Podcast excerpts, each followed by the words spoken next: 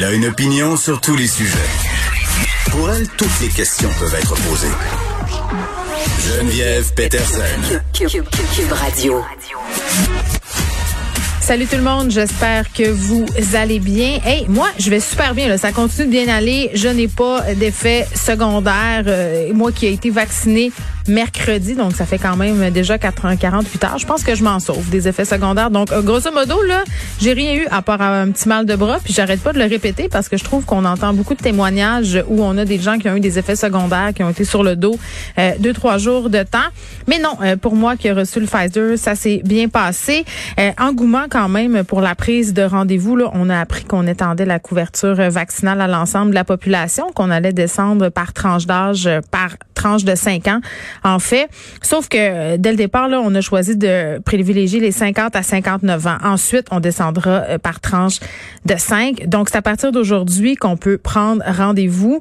Et quand même, Christian Dubé le disait sur Twitter et un peu partout sur ses plateformes, 75 000 rendez-vous déjà pris à 10 heures ce matin. Je sais pas si le, site de Clic Santé est capable euh, d'en prendre davantage, mais une chose est sûre, il y a vraiment une volonté de se faire vacciner. D'ailleurs, il y a un sondage léger qui nous révélait ce matin que 79% des Québécois euh, veulent être vaccinés. Il en reste quand même euh, considérablement, à mon sens, là, qui ne sont pas certains ou qui ne veulent pas se faire vacciner.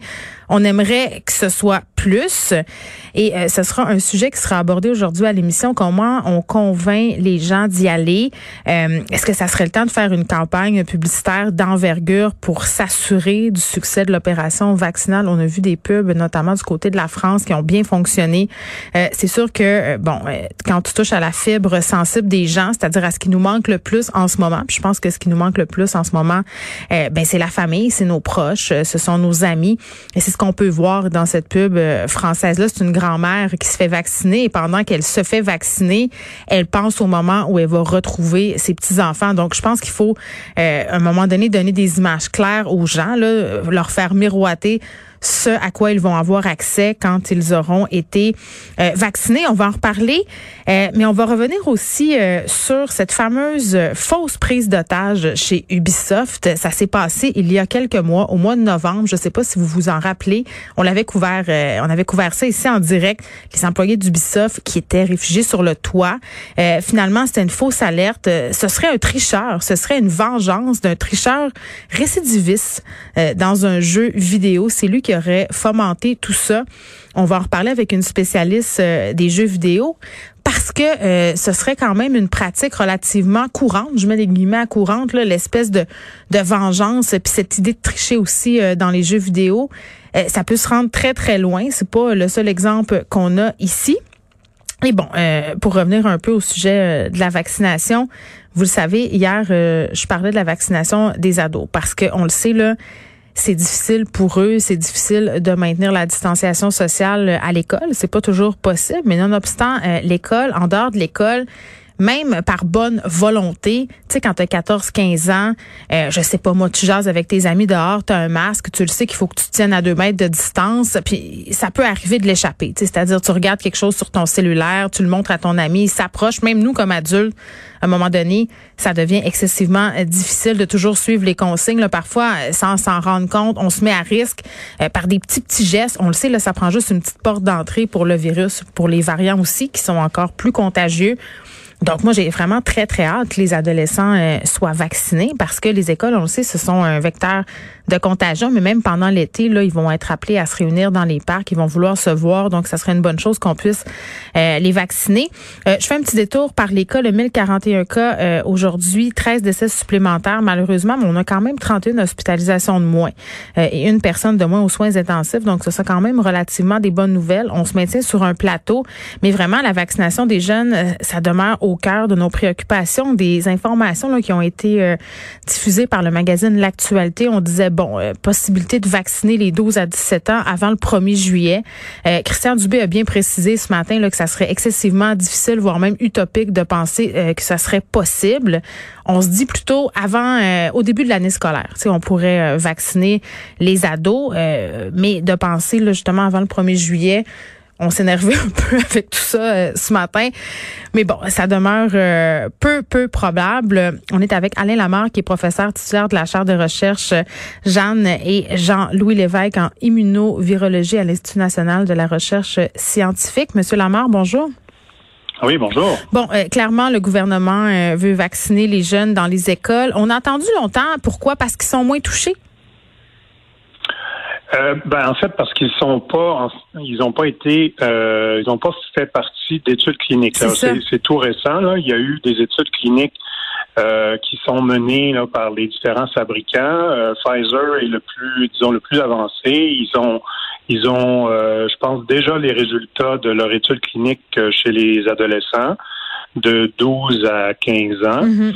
Euh, et, et c'est déjà soumis. Euh, on, a les grandes lignes là. Euh, ça n'a pas été encore publié là, mais on a les grandes lignes et, et je pense sur plus de 2000 participants là, il n'y a eu aucun cas répertorié. Et puis la réponse immunitaire, elle est semblable, sinon meilleure que pour les, les jeunes adultes. Donc, c'est relativement positif. Là.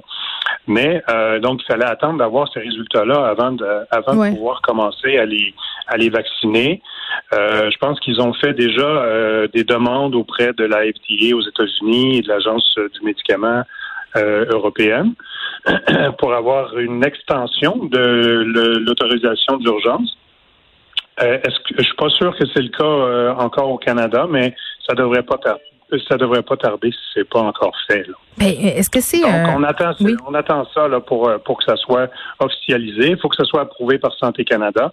Et par la suite, ben, si les conclusions, euh, si, euh, si Santé Canada considère que les, les la réponse est bonne et que les effets secondaires sont, sont très mineurs, mhm. donc oui, ça sera autorisé éventuellement. Ben, on se demande tout le temps pourquoi ils font pas les essais cliniques aussi sur les ados en même temps. Est-ce que c'est le même vaccin? Est-ce que c'est pour ça? C'est le même vaccin, mais euh, on, en général, chez les, les ados, même les enfants, puis on, on, va euh, graduellement descendre là, euh, de, de, plus en plus jeune. on est on est beaucoup moins tolérant au risque là, pour des puis on le comprend bien là, pour des enfants, on, on peut prendre absolument aucun risque. Donc, on attend de voir comment ça se passe au niveau de la population adulte. Et puis, si ça se passe bien, le vaccin est bien toléré sur des sur des dizaines et même des centaines de millions de personnes, ben là, on a plus de données là, pour pouvoir euh, tester ça chez des chez les ados et éventuellement chez les enfants. Donc, euh, c'est par prudence, là, je dirais. Donc, c'est le même. C'est le même vaccin. C'est le même vaccin, mais ça pourrait être des doses différentes. OK. Ça pourrait être des doses différentes parce que le système immunitaire des enfants est, plus performant en général. Là.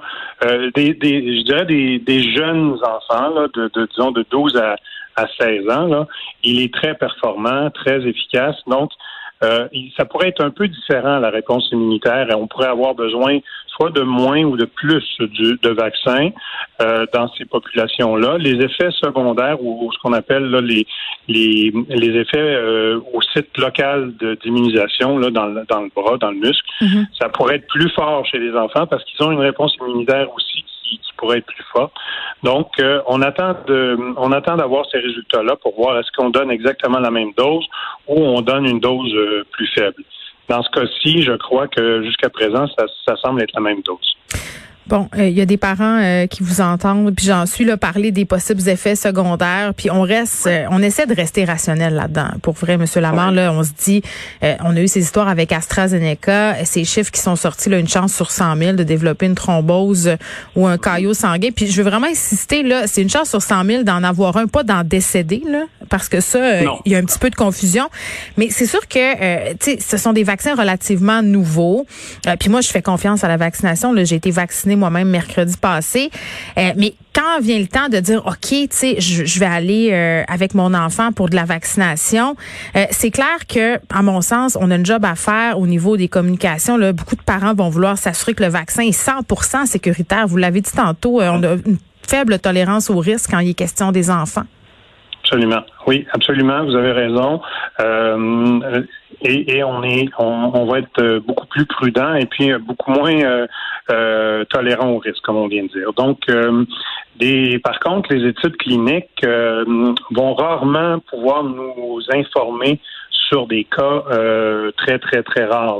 Là. Quand on parle d'un cas sur 100 000, ben parce qu'il n'y a, pas suffisamment de monde, suffisamment de participants. Là. On parle de 2, 3, 4, même dans un dans une des études, on parle de 6 000, 6 000 enfants c'est très peu. C'est pas assez pour voir des effets euh, de 1 sur 100 000 ou 1 sur 500 000, par exemple. Donc, euh, pour des, effets très rares, euh, on ne pourra pas se fier sur les études cliniques. On peut se fier sur ce qu'on voit dans la population en général. Et puis, si, par exemple, le, vaccin d'AstraZeneca, ben, on n'aura peut-être même pas besoin de faire des études chez les enfants euh, ou, ou d'attendre des résultats de, des études chez les enfants. On pourrait dire, ben nous, un cas sur 100 000 au Canada, on, juge que c'est trop élevé et puis on ne l'utilisera pas chez les enfants. Donc, euh, et, s'il n'y a pas d'effet secondaire, euh, disons, euh, notable avec d'autres vaccins, mais on pourrait décider, ben, on mm. utilise seulement ces vaccins-là, par exemple, se basant sur des résultats qu'on a eus euh, chez les adultes. C'est toujours assez nébuleux, hein, les études cliniques. À partir de quel moment, parce que vous me dites, on n'a pas tant un grand échantillonnage, un grand échantillonnage que ça. Puis tu sais, on le disait là, pour avoir parlé à des, à des virologues euh, depuis beaucoup, depuis des mois, euh, la meilleure étude clinique, c'est quand on l'injecte à une large population comme on le fait. donc, on a découvert des affaires et on s'est adapté. Mais à, à partir de quel moment, lors d'une étude clinique, on se dit, OK, c'est beau, on peut y aller? Euh, ben écoutez, c'est ça, varie. En fait, c'est vraiment les agences euh, réglementaires de chaque pays qui est responsable de faire cette analyse-là. Mm-hmm. Et, et c'est pas le, c'est pas la même analyse euh, dans tous les pays. Bon, c'est semblable. Là. On peut dire que au niveau de la FDA américaine et de l'Europe et du Canada, on, on, on peut avoir des, euh, des critères qui sont semblables. Donc, on va avoir des résultats semblables, mais pas toujours. On, pense juste justement au vaccin d'AstraZeneca qui mm. n'est toujours pas accepté aux États-Unis alors qu'il est ici, il est en Europe. Donc euh, voilà, c'est vraiment la responsabilité de, chaque euh, agence euh, réglementaire de, chaque pays. Là, on va vacciner euh, les enfants. Ben, les enfants, ils n'aiment pas ça qu'on dise. les ados de 12. les ados, ouais. les ados, on va vacciner nos ados, mais tantôt, euh, on se disait, OK, ça se peut qu'on descende euh, dans une tranche plus jeune de la population. Est-ce que ça vaut la peine de vacciner les enfants de 3, 4, 5, 6 ans quand on sait qu'ils sont très, très peu touchés par la maladie? Oui, ben en fait, euh, encore une fois, hein, c'est un, un, choix de société, c'est une balance euh, du risque et des inconvénients. C'est sûr que dans des, des c'est vrai que les enfants euh, jeunes sont beaucoup moins touchés, beaucoup moins malades, mais bon, c'est pas impossible. Hein. On en a vu, et puis c'est toujours très très malheureux, mais c'est pas impossible. Et ils sont quand même, euh, ils peuvent quand même transmettre, euh, surtout avec les variants. Au, au début, avec le, la souche originale, euh, bon, la transmission des enfants, ça semblait être moins moins efficace que les adultes. Hmm. Pour les variants, c'est moins clair. Là. Ils, seraient quand même presque aussi bons là, pour transmettre le virus que les adultes. Donc, mais ils développent pas de complications tant que ça non plus de leur côté. Oui, absolument, vous avez raison. Donc, le choix ici, est-ce qu'on veut, euh, si on veut euh, casser vraiment la chaîne de transmission, il va falloir vacciner les enfants parce qu'ils font partie de la transmission. Mais ils sont bien sûr euh, pas pas euh, très sensibles à l'infection. Donc, ça va être une question là. Encore une fois, il va falloir vraiment être très prudent, s'assurer qu'il y, a un bon suivi, qu'il n'y a pas d'effets euh, très très rares qu'on peut voir. Et, et comme ça, on pourrait briser la transmission du virus, mm. éviter qu'il y ait apparition apparition de nouveaux variants. Et, finalement euh, s'en sortir parce que c'est quand même euh, les enfants, c'est à peu près 20% de la population. Donc, euh, on arrive vraiment à la limite. Si on si on ne vaccinait pas du tout les enfants, on serait vraiment à la limite du, du 80% Il faudrait que 100% des autres se fassent vacciner pour arriver à notre fameux 80 là, pour briser la transmission et, et casser vraiment la, pandémie. Très bien, merci Monsieur Lamar, Alain Lamar, euh, qui est qui travaille à l'Institut national de la recherche scientifique. Je rappelle euh, qu'aucun vaccin n'est encore approuvé pour les jeunes de moins de 16 ans au Canada. Pfizer et Moderna terminent actuellement leurs essais cliniques sur les 12 à 15 ans. Euh, si tout va bien, là, Christian Dubé a parlé du fait qu'on pourrait commencer à vacciner cette tranche de la population dès le début de l'année scolaire. C'est évidemment un dossier qu'on va suivre de très très près.